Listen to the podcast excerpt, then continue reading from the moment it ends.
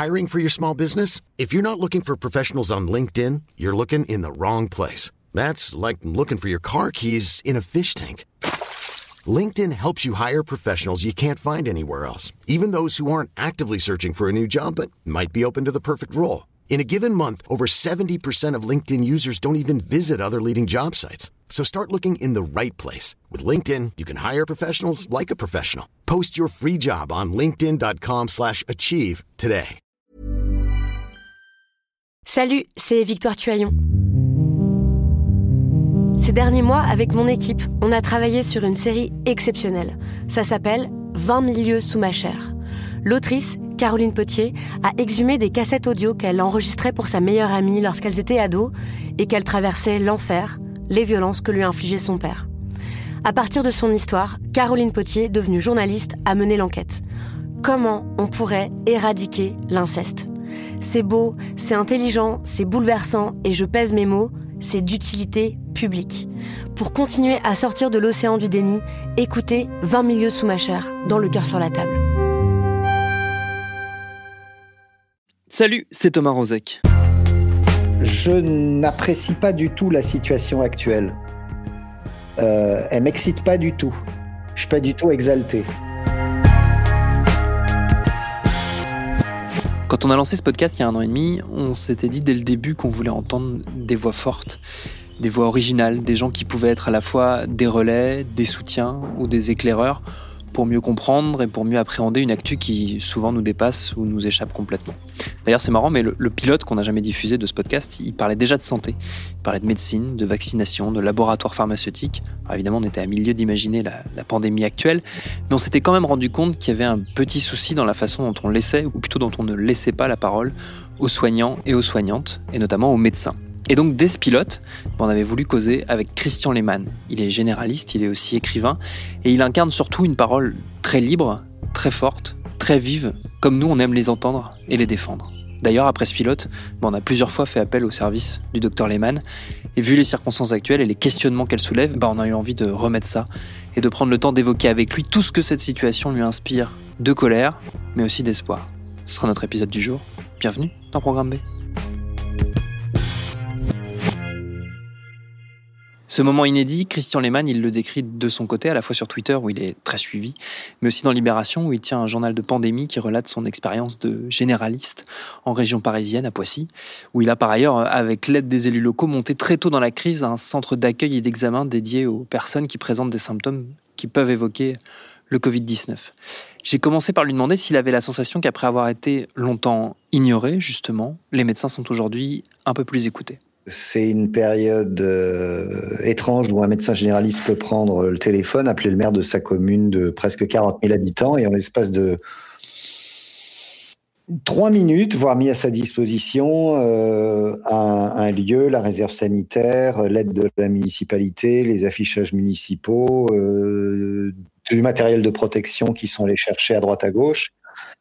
De la même manière, c'est un moment où euh, tous ceux qui veulent euh, régimenter le soin en temps normaux, les agences régionales de santé, qui pour le moindre truc que tu demandes, vont mettre en place une protocolisation avec des réunions pendant trois ans en te faisant signer des documents, puis finalement en te disant que c'est pas exactement dans les clous du nouveau truc à fait. Là, euh, sont assis sur leur siège en train de transpirer et quand tu leur demandes un truc, ils le font.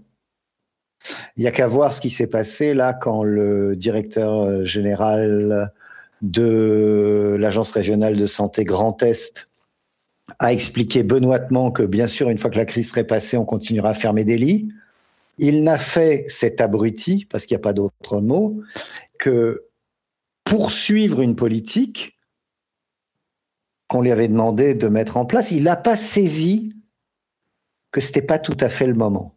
Donc, donc oui, on est, on est écouté, on est écouté parce que on est dans un moment crucial où, euh, où il est important de nous écouter, mais que ce soit en ville ou que ce soit à l'hôpital, où les confrères, les consoeurs, les hospitaliers, les soignants, le personnel a hurlé pendant des mois et des mois qu'ils étaient à bout, que ça risquait de péter à un moment ou à un autre et à qui ont répété que ça coûte un pognon de dingue et qu'il n'y a pas d'argent magique.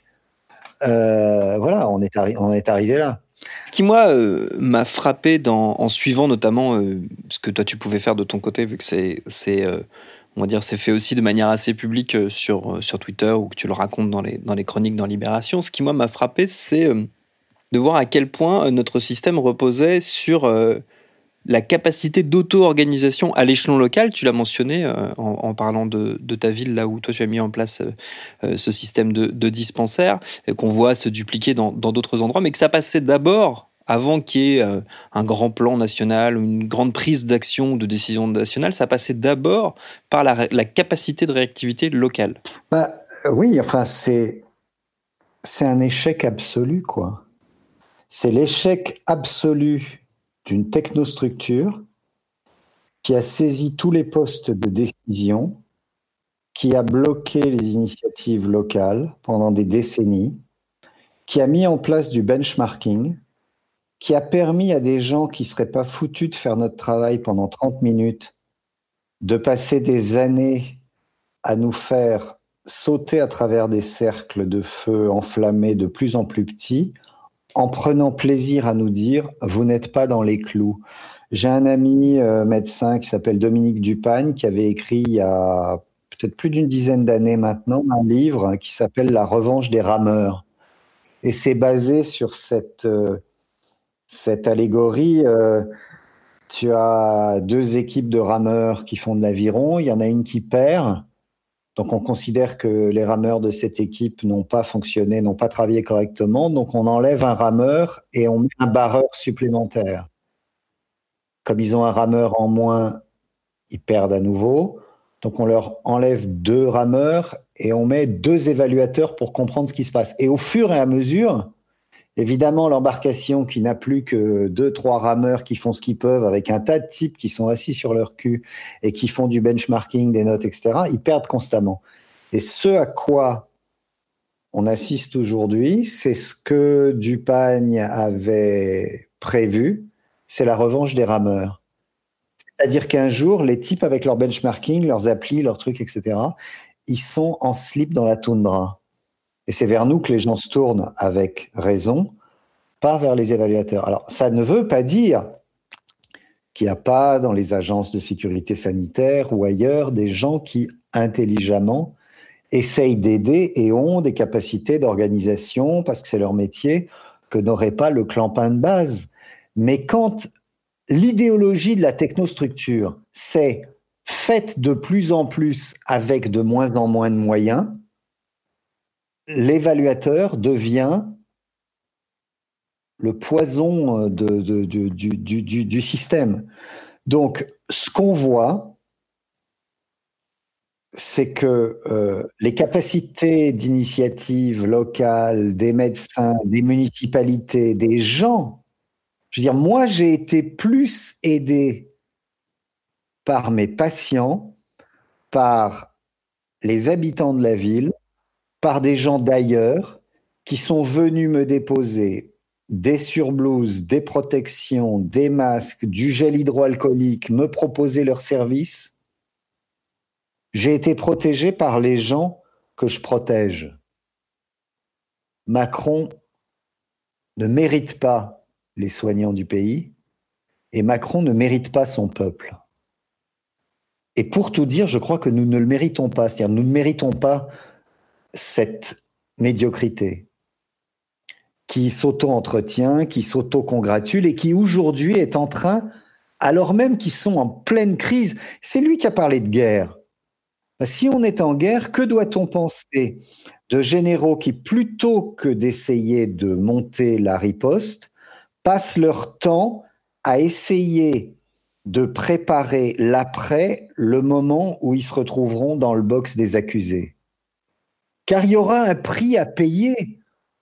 Il faut bien comprendre qu'une partie non négligeable des gens qui sont aux manettes aujourd'hui, que ce soit Macron, que ce soit Jérôme Salomon, qui est directeur général de la santé, que ce soit Gabriel Attal, qui est toujours en train de nous expliquer qu'il va continuer son système euh, national universel à 1,5 milliard par an, qui est une foutaise absolue, alors que cet argent, il aurait fallu le mettre dans la santé, dans les hôpitaux, dans les services publics. Tous ces gens-là ont des comptes à rendre.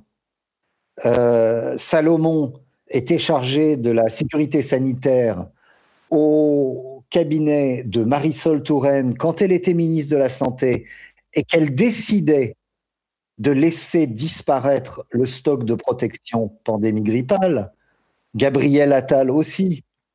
Aujourd'hui, les éléments de langage de La République en marche, c'est Oh là là, mais qu'est-ce qu'ils sont costauds, ils sont dans la tourmente et ils se débrouillent bien, mais personne n'aurait rien pu prévoir.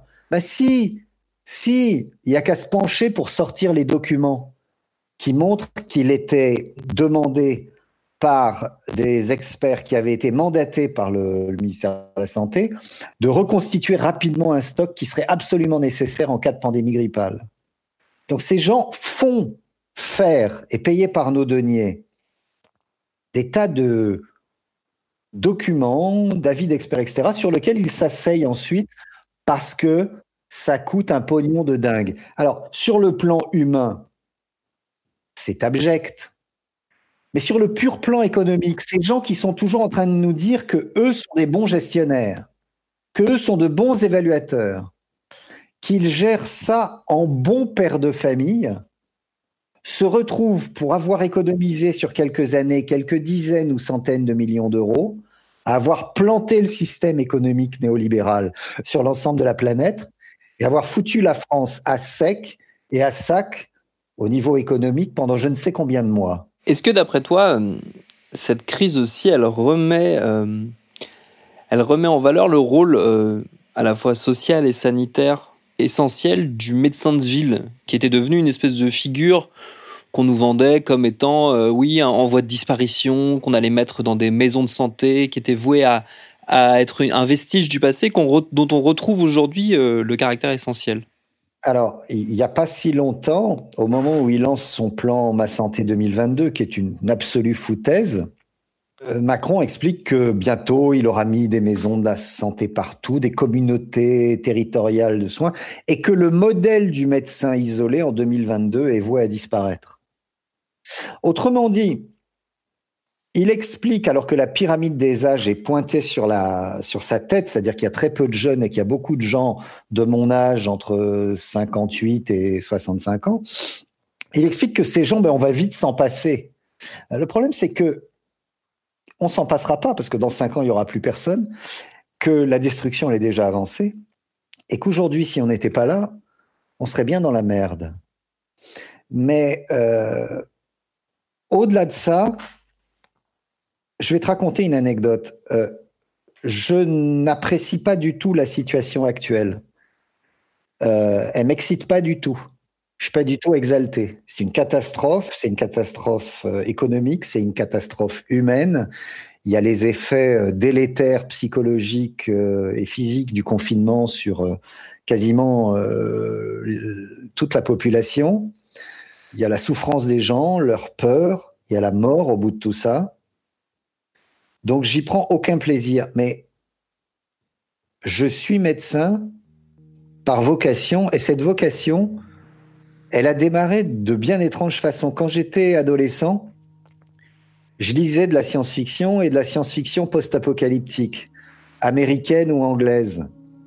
Et souvent, dans ces romans de science-fiction de l'après, où il y a eu euh, un problème euh, de contamination chimique ou des déflagrations atomiques ou bien un problème bactériologique ou viral, les gens sont obligés de quitter les villes qui deviennent des mouroirs et foncent vers la campagne. Et on a ce cliché qui apparaît dans beaucoup de ces bouquins où euh, bah, tu as une communauté rurale, comme dans Malville de Robert Merle, qui est obligée de se protéger, de fermer ses routes avec des herses et des paysans avec des fusils, et qui repousse les gens de la ville qui viennent avec leurs costumes trois pièces, leurs affaires, avec voir de l'argent, en disant prenez-nous, et ils leur disent on, est désolé, on, on peut pas, on pourra pas tous survivre, donc euh, repartez. Et au milieu de ces gens qu'on repousse, il y a un type qui s'approche et on lui dit Monsieur, partez avec votre famille et il dit Je suis médecin. Et là, on fait une aide d'honneur de chaque côté, on va le chercher avec sa famille et tout, parce qu'il est indispensable à la survie de la, de, la, de la communauté. Et moi, je me souviens que quand j'étais jeune, il y avait énormément de gens qui voulaient que je fasse de la littérature, que je devienne écrivain, ce genre. Et je me disais, moi j'ai envie d'être médecin parce que je ne sais pas comment fonctionne ce monde, l'argent, le truc, l'économie, ça me gonfle. Mais je me dis que quel que soit ce qui arrive dans la société, je pourrais être utile. Donc je n'ai pas fantasmé qu'il y ait une pandémie un jour. Je suis pas un survivaliste fou qui astique ses fusils et qui. Je, simplement, je pensais que ça pouvait arriver. Et puis le temps a passé. J'ai passé ma 60e année, j'ai commencé à réfléchir à la fin de ma carrière, parce que j'ai commencé tôt, j'avais 26 ans.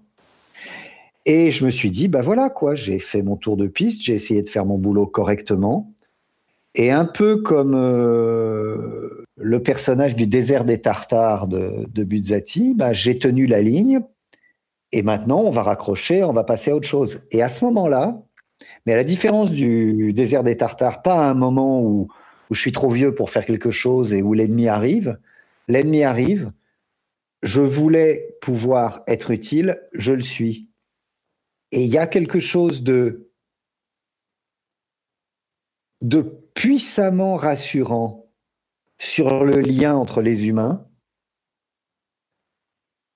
à ce que les gens s'en rendent compte, nous applaudissent, bah, ça c'est juste cool, mais nous aident tous ces gens qui m'ont appelé, euh, tous ces gens qui sont venus me déposer du gel hydroalcoolique qu'ils avaient fait, des masques, des trucs, ils auraient pu se dire, situation de crise, je garde ça pour moi.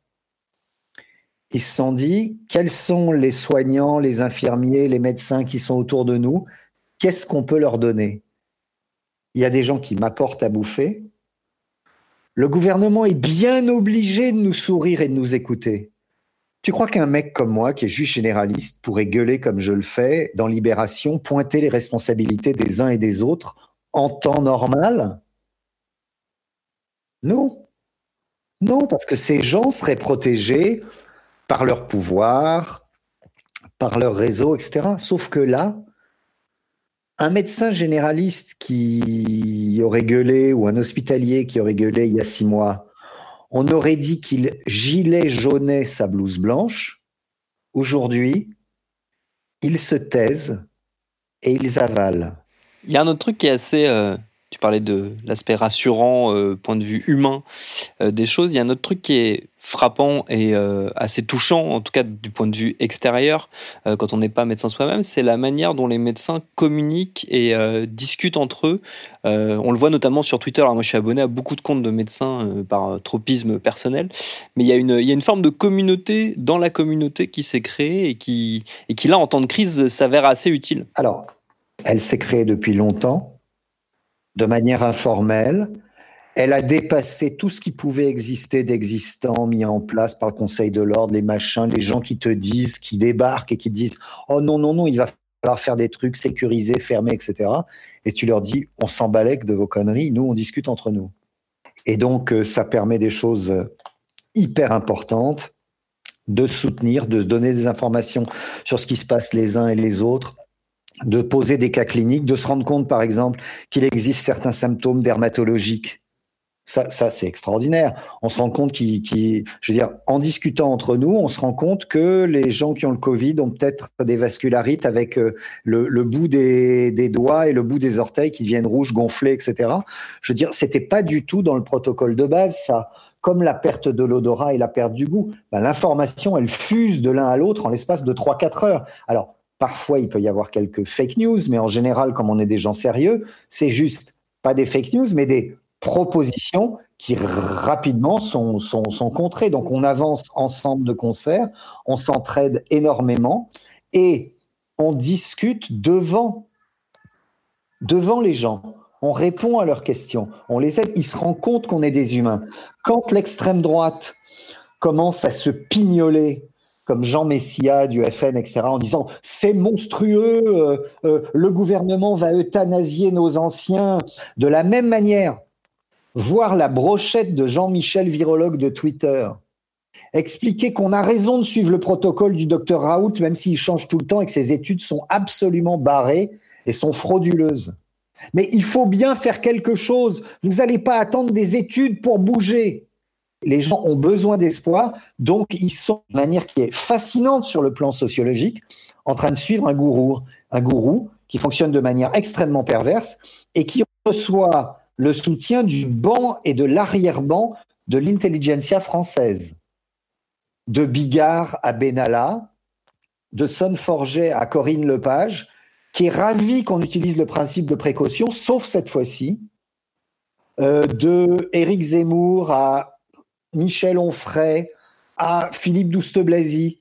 Enfin, on a une brochette là qui est vraiment fascinante. Et il suffit de regarder l'étude de Raoult, de voir que sa petite étude de départ sur un tout petit nombre de patients, dans le groupe de patients traités, il y en a un qui meurt. Eh bien, il fait comme s'il était perdu de vue. Parce que sinon, son étude, elle aurait craché d'emblée. Je veux dire, c'est tellement frauduleux qu'il n'y a que des connards comme Donald Trump, normalement, qui ne devraient pas se rendre compte du truc. Mais non, les gens sont tellement paniqués, ils ont tellement peur, qu'ils croient qu'il vaut mieux faire n'importe quoi que rien. Ben, parfois, pour une maladie qui heureusement guérit la plupart du temps sous paracétamol 85% du temps, il vaut mieux ne pas faire n'importe quoi, il vaut mieux ne pas prendre des médicaments qui peuvent causer un arrêt cardiaque.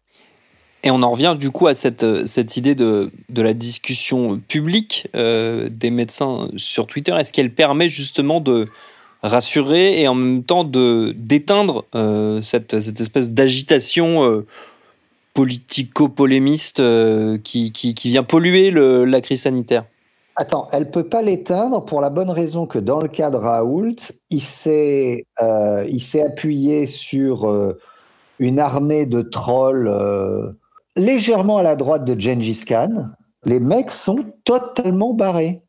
Et il en profite à mort. Donc tu ne peux pas faire taire des trolls.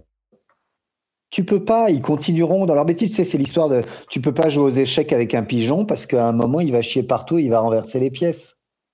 Donc, tu ne peux pas éteindre. Et si tu savais le temps et l'énergie qu'on perd à cause de Raoult, c'est dingue. Mais tu peux donner des informations. Je pense que le fait que les médecins se montrent euh, dans leurs doutes, dans leur humanité, dans leur humour, dans leur pitrerie parfois, dans leur, dans leurs blagues, etc., le fait que nous n'hésitons pas entre nous à nous foutre carrément de la gueule euh, des politiques qui disent des conneries ou de nos confrères spécialistes de plateau télé qui, euh, la chemise généreusement entr'ouverte, parlent déjà de déconfinement en disant le système hospitalier a tenu, alors que nous savons euh, que nos confrères, que nos consoeurs en réanimation aux urgences sont en plein dans la vague, en chient horriblement, qu'il y a des infirmiers qui sont obligés de, s'habiller avec des sacs plastiques. On les pointe du doigt. Le roi est nu. C'est pas le moment de passer dans les médias pour, pour faire le cake.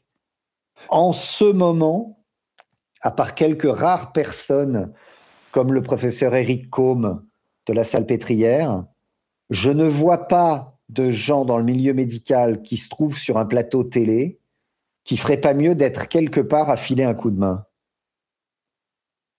Alors certains se mettent en, scène de manière assez baroque, euh, style je monte sur le toit de l'hôpital dont je suis chef des urgences avec un hélicoptère dans le dos en la jouant euh, Apocalypse Now, alors que je suis pas forcément forcément connu pour avoir été toujours extrêmement présent dans mon service ces dernières années. Donc nous, ça nous fait quand même plutôt marrer. Euh, je suis une vieille gloire de la médecine qui est une catastrophe euh, en lien avec tous les laboratoires et je me fais passer pour un grand pourfendeur de Big Pharma. Non mais les mecs, on vous voit, on a les noms et on se marre. Voilà. Est-ce que tu penses qu'il en restera euh, concrètement quelque chose euh, de tout ça? Ou est-ce que, là c'est le pessimiste en moi qui parle, hein, ou est-ce que on, repartira malheureusement dans la direction dans laquelle on se trouvait déjà avant Tu me demandes ça le lendemain du jour où Bernie Sanders a été obligé d'arrêter sa campagne. Donc comme je suis conscient de, mon, de ma responsabilité et que je ne veux pas que les gens confinés se jettent par les fenêtres, Je vais te dire le fond de ma pensée réelle. C'est que la superstructure va tout faire pour essayer de repartir comme avant. C'est pour ça que le discours Ah, mais en pleine crise, il ne faut pas faire de politique, il faut l'union nationale est totalement inaudible. À chaque fois que quelqu'un fait le coup sur Twitter, je lui dis Tu viens prendre mon masque ou mon absence de masque, ma blouse et mon absence de surblouse, et là tu peux l'ouvrir. Sinon, va sucer des pangolins. OK? Ce que ces gens veulent, c'est que dans ce qu'on peut espérer être l'allégresse d'un moment où on aurait passé le cap, euh, un game changer, un médicament dont on se rend compte qui permet d'éviter la maladie en attendant d'avoir le vaccin, etc., ça change, et que d'un seul coup, tout le monde se dit, oh putain, on peut sortir, on peut faire la teuf, ce qui serait génial, partons en vacances, c'est bon. Je pense pas que ça va se passer comme ça, mais ce qu'il faut, c'est aujourd'hui noter ce qui se passe. Les gens qui applaudissent les soignants, ils applaudissent pas les soignants par hasard. Ils applaudissent les soignants parce qu'ils ont entendu et ils ont vu leurs soignants qui essayent de les protéger du mieux qu'ils peuvent tenir la ligne sans protection. Ce sans protection, il va falloir le payer. Et nous, on a le droit d'être en colère et on a le droit de le dire ici et maintenant. Car chaque jour, quand le gouvernement nous parle, il ne nous parle pas uniquement pour nous donner les moyens de nous battre, il nous parle aussi en essayant de voiler ce qui s'est passé après. Ah, les masques, ça aurait été une stratégie si vous aviez su les mettre, dit Jérôme Salomon. Ben moi, j'ai vu arriver l'épidémie de sida. Imagine qu'à l'époque, la Direction générale de la santé euh, soit responsable du fait qu'il n'y ait pas de préservatif en France et qu'elles disent Ah, ben, gérer l'épidémie de sida, c'est sûr que les préservatifs auraient été utiles, mais vous savez pas les foutre sur votre queue. Non, à un moment, il va falloir arrêter de se foutre de la gueule du monde. Je n'ai aucune confiance en la technostructure. Je sais qu'ils essaieront de reprendre comme avant en disant pouf pouf comme on a bien géré. J'ai confiance en l'intelligence collective des Français et en leur empathie et leur humanité. Certes, il y a des gens qui ont volé des masques. Certes, il y a des gens qui ont menacé des infirmières, qui leur ont volé des affaires, qui ont piqué des caducées dans des voitures. Mais pour chacun de ces salopards de merde, il y a 150 personnes qui aident leurs voisins âgés, qui cousent des masques, qui essayent d'aider leurs soignants. Hier, j'ai appris qu'un de mes plus vieux amis, euh, un de mes meilleurs copains euh, dans le monde euh, littéraire, Didier Deninx, qui a un certain âge, était confiné chez lui et n'avait aucun moyen de protection. J'ai demandé sur Twitter, j'ai cherché, j'ai donné, j'ai cherché, et en l'espace de 12 heures, un pote généraliste, et quand je dis un pote généraliste, un garçon que je n'ai jamais vu de ma vie, et qui est sur Twitter, est rentré en contact avec lui. Euh, euh, Didier était estomaqué, il est descendu sur le trottoir. Il y a un médecin qui s'est arrêté, qui est sorti de sa voiture. Ils se sont tendus à 1m50 l'un de l'autre. L'un, un sac avec une cinquantaine de masques pour Didier, pour qu'il puisse, lui et sa femme, sortir faire des courses sans être mis en danger. Euh, lui, il lui a tendu son exemplaire du roman noir de l'histoire. Euh, il a passé quelque chose qui est le fruit d'une œuvre littéraire militante pendant toute une vie. Il a reçu la certitude qu'il ne faut pas désespérer de l'humain et de ce que je crois Tennessee Williams appelle la bonté des étrangers, the kindness of strangers.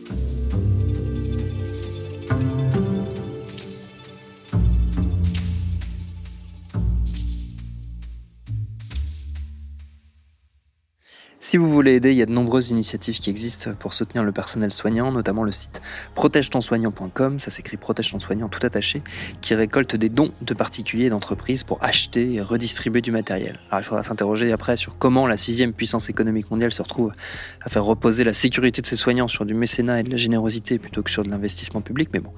En attendant, si vous en avez les moyens, donnez, aidez, ce sera utile. Merci à Christian Lehmann pour ses réponses. Programme B, c'est un podcast de Binge Audio préparé par Lauren Bess, réalisé par Mathieu Thévenon. Un podcast que vous retrouvez tous les jours aux alentours de 18h. Confinement ou pas, on est bien là avec vous. Abonnez-vous d'ailleurs si ce n'est pas déjà fait sur votre appli de podcast préféré pour ne manquer aucun de nos épisodes. Venez sur Facebook, sur Twitter ou sur Instagram pour nous parler. Continuez de bien vous laver les mains, de respecter les gestes barrières et de rester chez vous si vous le pouvez. Et à demain pour un nouvel épisode.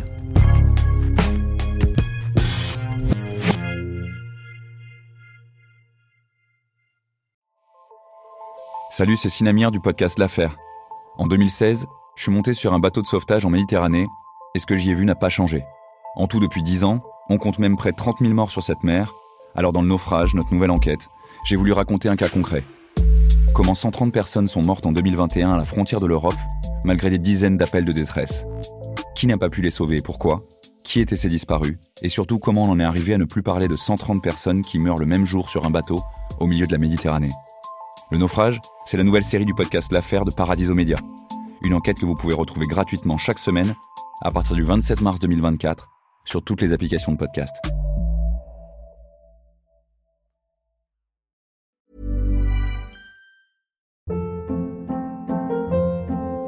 Hold up. What was that? Boring. No flavor. That was as bad as those leftovers you ate all week. Kiki Palmer here, and it's time to say hello to something fresh and guilt-free. Hello Fresh. Jazz up dinner with pecan-crusted chicken or garlic butter shrimp scampi. Now that's music to my mouth. Hello Fresh. Let's get this dinner party started. Discover all the delicious possibilities at hellofresh.com.